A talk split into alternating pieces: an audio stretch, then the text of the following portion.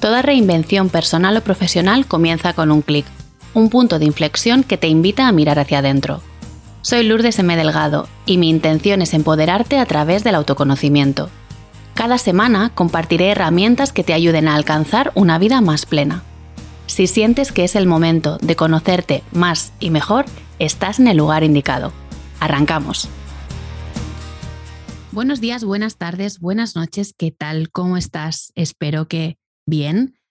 Antes de que entremos en materia, te voy a invitar a que tomes una captura de pantalla de tu momento podcast y lo compartas conmigo en Instagram para que yo sepa que te ha gustado y que quieres que siga haciendo estos episodios en solitario. Ya sabes que me puedes encontrar como arroba lourdes.mdelgado. Dicho esto, vamos ya con la píldora de este primer mes del 2022. ¡Qué fuerte! En el episodio anterior, Mónica y yo estuvimos charlando sobre el miedo a hablar en público, el impacto que tiene nuestro diálogo interior en nuestra comunicación, tanto la intrapersonal, que es aquella con nosotras mismas, como la interpersonal, con otras personas, y el papel que juega la autoestima en todo este chiringuito. Te confieso, por si no has llegado tú solita a esta conclusión, que el tema de la comunicación me apasiona. Y además es un tema que de manera más o menos directa aparece en un alto porcentaje de los procesos de cambio que acompaño. Queremos mostrarnos más en redes sociales para, pues no sé, humanizar nuestra marca, aumentar nuestro alcance, generar confianza. O en la parte más personal, ¿no? Quisiéramos ser capaces de poder dar nuestra opinión libremente en una reunión de trabajo, por ejemplo, o con amigos, o con los padres, o con la pareja. Y sin embargo, siempre hay algo ahí que nos bloquea, que nos lo impide. Y aunque cada persona es un mundo y cada caso necesita un trabajo concreto, sí que hay algunos patrones que se repiten con bastante frecuencia.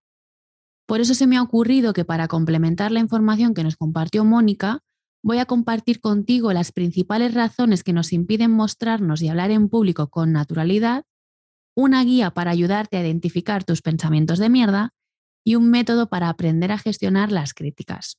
¿Te suena bien? Pues espero que sí, porque vamos a darle caña. Me gustaría aclarar, antes de continuar con el episodio, que en ningún caso lo que yo vaya a compartir puede utilizarse para tratar una patología, como pudiera ser el pánico escénico o una fobia a hablar en público, que precisa de un abordaje psicológico con una intervención específica y para eso ya están los profesionales de la salud mental, pues como son los psicólogos y los psiquiatras. Mi intención es invitarte a la reflexión y facilitarte herramientas si quieres aprender a desarrollar esta habilidad comunicativa para mejorar, para mejorar perdón, en el ámbito personal o profesional. Dicho esto, quiero lanzar un mensaje esperanzador. Hablar en público con confianza es posible. Y si escuchaste el episodio con Mónica, sabrás que cuando hablo de público o de audiencia me estoy refiriendo a un gran auditorio, sí, pero también a una reunión familiar, a la conversación que tienes con tus hijos, a esa reunión de escalera de vecinos, a tu público en las redes sociales. ¿Captas la idea? La habilidad para hablar en público no es algo que se herede, ¿no? Como una joya de generación en generación. Es una competencia que se aprende a lo largo de la vida y que mejora con la práctica. Sin embargo, muchas personas no han logrado desarrollar esta habilidad y tienen dificultades en el momento de dar una charla o de presentar un examen oral, hacer una entrevista de trabajo o simplemente cuando necesitan expresar su desacuerdo delante de un grupo en el que no se sienten muy cómodos. Y por mi experiencia personal y profesional, me doy cuenta que esto nos afecta en mayor proporción a nosotras, a las mujeres. Como te decía, aprender a hablar en público es posible, aunque para conseguirlo el primer paso desde mi punto de vista es identificar por qué razón no lo estás consiguiendo. Es decir, llegar a las causas para deshacer los efectos. Lo que yo te invito es averiguar qué te está bloqueando para que puedas deshacerlo y pasar a la acción. Vamos a echar un vistazo a las posibles causas que te están impidiendo mostrarte y hablar en público con confianza y con naturalidad. Haber tenido una educación sobreprotectora, lo que mi amiga Alma llama los padres helicópteros. Y como nos conocemos, no me gustaría que ningún padre o madre que estuviese escuchando este episodio y se sintiese identificado se echara las manos a la cabeza y sacara el látigo de siete puntas. Lo has hecho como has podido y como has sabido. Y está perfecto. Si estás aquí es señal que quieres hacerlo mejor. Quédate con esa parte. decía que unos padres demasiado protectores suelen terminar limitando las potencialidades de su hijo o de su hija, ya que no le brindan la posibilidad de poner a prueba y perfeccionar sus competencias comunicativas. Cuando este niño o esta niña crezca, es probable que no se sienta cómodo o cómoda en las situaciones sociales y termine desarrollando el miedo a hablar en público. En castellano, que para aprender hay que equivocarse y para equivocarse una debe sentir que es algo normal, que no va a tener consecuencias negativas para nosotras y sobre todo y especialmente que el amor que nos profesan no depende de nuestros resultados. Otra de las razones es tener tendencia al perfeccionismo. Cuando te exiges demasiado, puedes caer en la trampa de la parálisis, ya que piensas que cualquier cosa que hagas no estará a la altura de las circunstancias. Con la sensación de no suficiencia hemos topado. El miedo a equivocarte genera tal presión que te resulta complicado hablar en público y mostrarte de manera relajada. Y eso hace que cometas las equivocaciones que tanto temías. La profecía autocumplida, amiga. Otra causa puede ser tu mochila de experiencias negativas. Lo he visto en sesión más veces de la que me gustaría, y es que algunas personas desarrollan el miedo a hablar en público debido a una experiencia desagradable en el pasado, sobre todo si han cometido un gran error en un discurso o han sido objeto de burlas. Te pongo algún ejemplo. Una exposición oral en el cole donde te equivocaste y los compañeros se rieron de ti, o peor, peor. El profe o la profe de turno te humilló delante de todos y lamentablemente tengo bastantes recuerdos de mi infancia de compañeros, no fue mi caso, ¿vale? Pero sí de compañeros y compañeras que vivieron este tipo de situaciones. Maestros del mundo, atentos. Otro ejemplo es, eh, o podría ser una presentación en la universidad o en el trabajo que te quedaras en blanco, por ejemplo. En estos casos, la idea de que vuelva a repetirse esa experiencia resulta tan insoportable que prefieres que te atropelle un autobús. No, en serio, prefieres pues evitar ese tipo de situaciones. Otro motivo podría ser que vas con la L, ¿vale? Que te falta práctica. Las habilidades comunicativas necesitan un entorno en el cual desarrollarse, un contexto que las estimule. Si no has tenido suficientes oportunidades para enfrentarte a un escenario o a una conversación frente a un grupo, es lógico que dudes de tus capacidades, pues no has podido entrenarte en esto de hablar en público, ¿vale? Así que relax. Puede ser también que seas una persona tímida. En muchos casos, la timidez suele ser la base del miedo a hablar en público. Si te consideras tímida, puede suceder que evites el contacto social por temor a hacer el ridículo o a que los demás se formen una idea negativa de ti, por lo que sueles pasarlo realmente mal cuando no te queda más remedio que enfrentarte al público. El último de los motivos que se me ocurre es que tengas miedo a la crítica. El famoso y asqueroso que dirán. Esto también lo trabajamos un montón en las sesiones. Y no nos engañemos, es que a ninguna de nosotras nos gusta sentirnos juzgadas, pero a lo mejor tú vives esta experiencia de manera particularmente intensa. Lo que puede suceder es que en este caso particular creas que las críticas son un ataque personal y que de alguna manera al compartir tus argumentos te expones, muestras tus debilidades y tus carencias y esto te hace sentir profundamente vulnerable. Si te das cuenta, al final todas las razones nos llevan a un miedo irracional alimentado por pensamientos negativos que generan nerviosismo, rechazo, evitación. Vamos, lo que he dicho antes, que prefieres que te atropelle un autobús antes de hablar en público. Y es que ya lo decía Mónica, hablar bien en público requiere pensar bien en privado. No sería raro que si tienes dificultad para hablar en público estés siendo víctima de un, de, un diálogo interior de mierda. Y perdona que te lo diga así de clara y directa y brutal. Este diálogo eh, es el que te está de alguna manera bloqueando. Me gustaría compartirte algunos de los pensamientos y actitudes negativas más usuales por si te sirven para identificarlos y que luego puedas trabajarlos si tú quieres. Los demás creen que solo digo tonterías, a nadie le va a interesar lo que tengo que decir, me voy a equivocar, voy a hacer el ridículo, se van a reír de mí. Este tipo de pensamientos suelen rondar las mentes. Esto es lo que llamamos anticipación de las consecuencias negativas. Y con este tipo de pensamiento, escúchame una cosa, ¿cómo no te vas a poner nerviosa si tú solita te estás condenando al fracaso? Obviamente, este tipo de diálogo genera mucha tensión. Otro, es que no me gusta hablar a la cámara, es que lo paso fatal, es que no se me da bien. yo no sé hacerlo bien.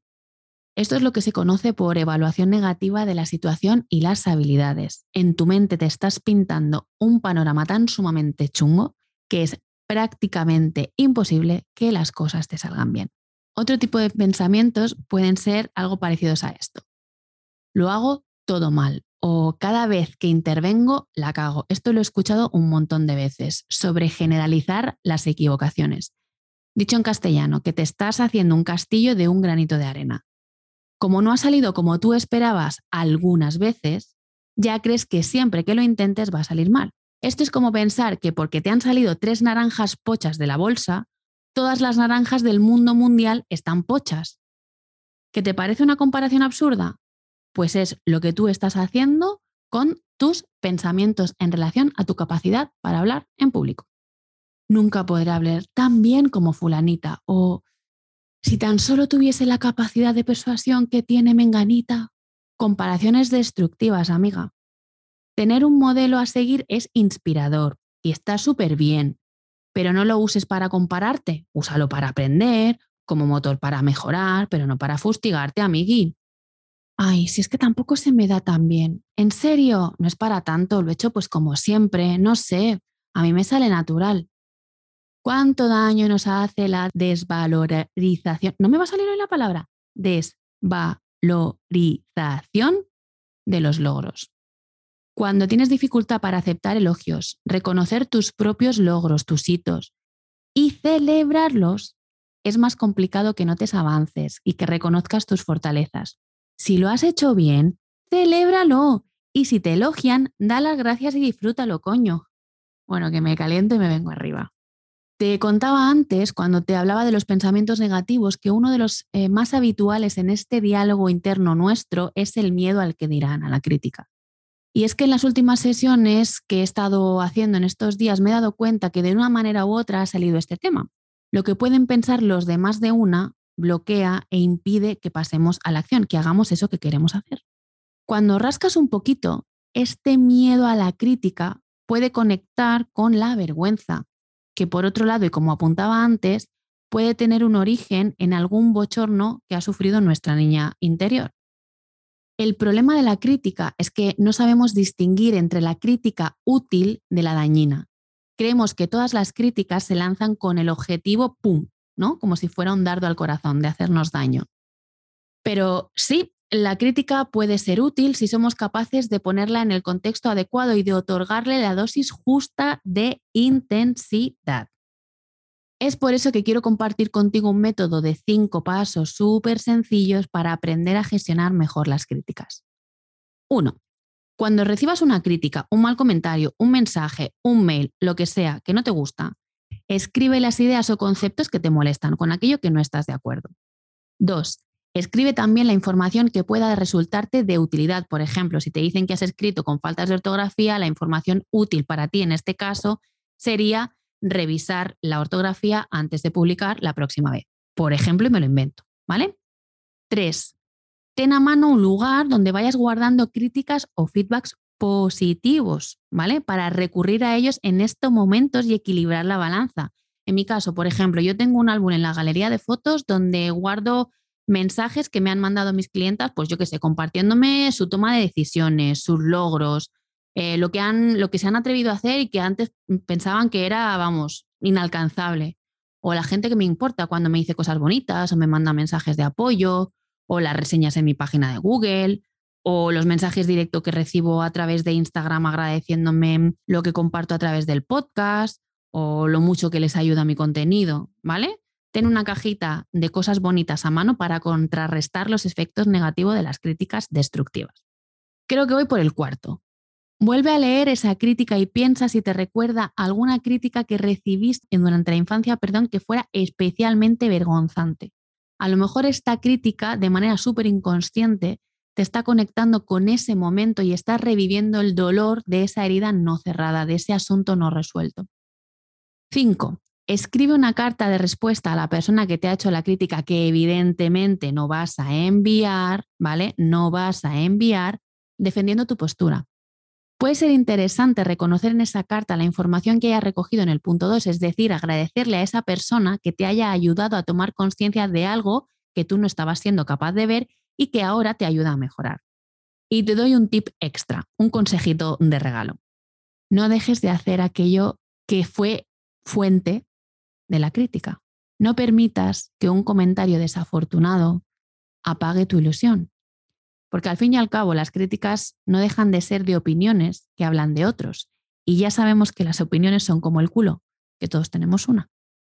Ojalá que lo que he compartido contigo en este episodio te ayude a vencer el miedo a mostrarte y puedas por fin compartir tu talento y tu esencia con el mundo. Y si tienes dudas, recuerda que estoy a un clic de distancia.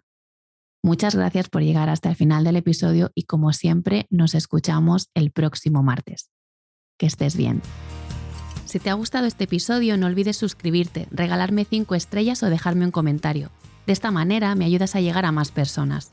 También puedes unirte al Club Gaia, donde tendrás acceso a contenido exclusivo para poder seguir trabajando en tu desarrollo personal y profesional. Puedes apuntarte desde el link que encontrarás en las notas de este episodio y sé la primera en enterarte cuando las puertas del club se vuelvan a abrir.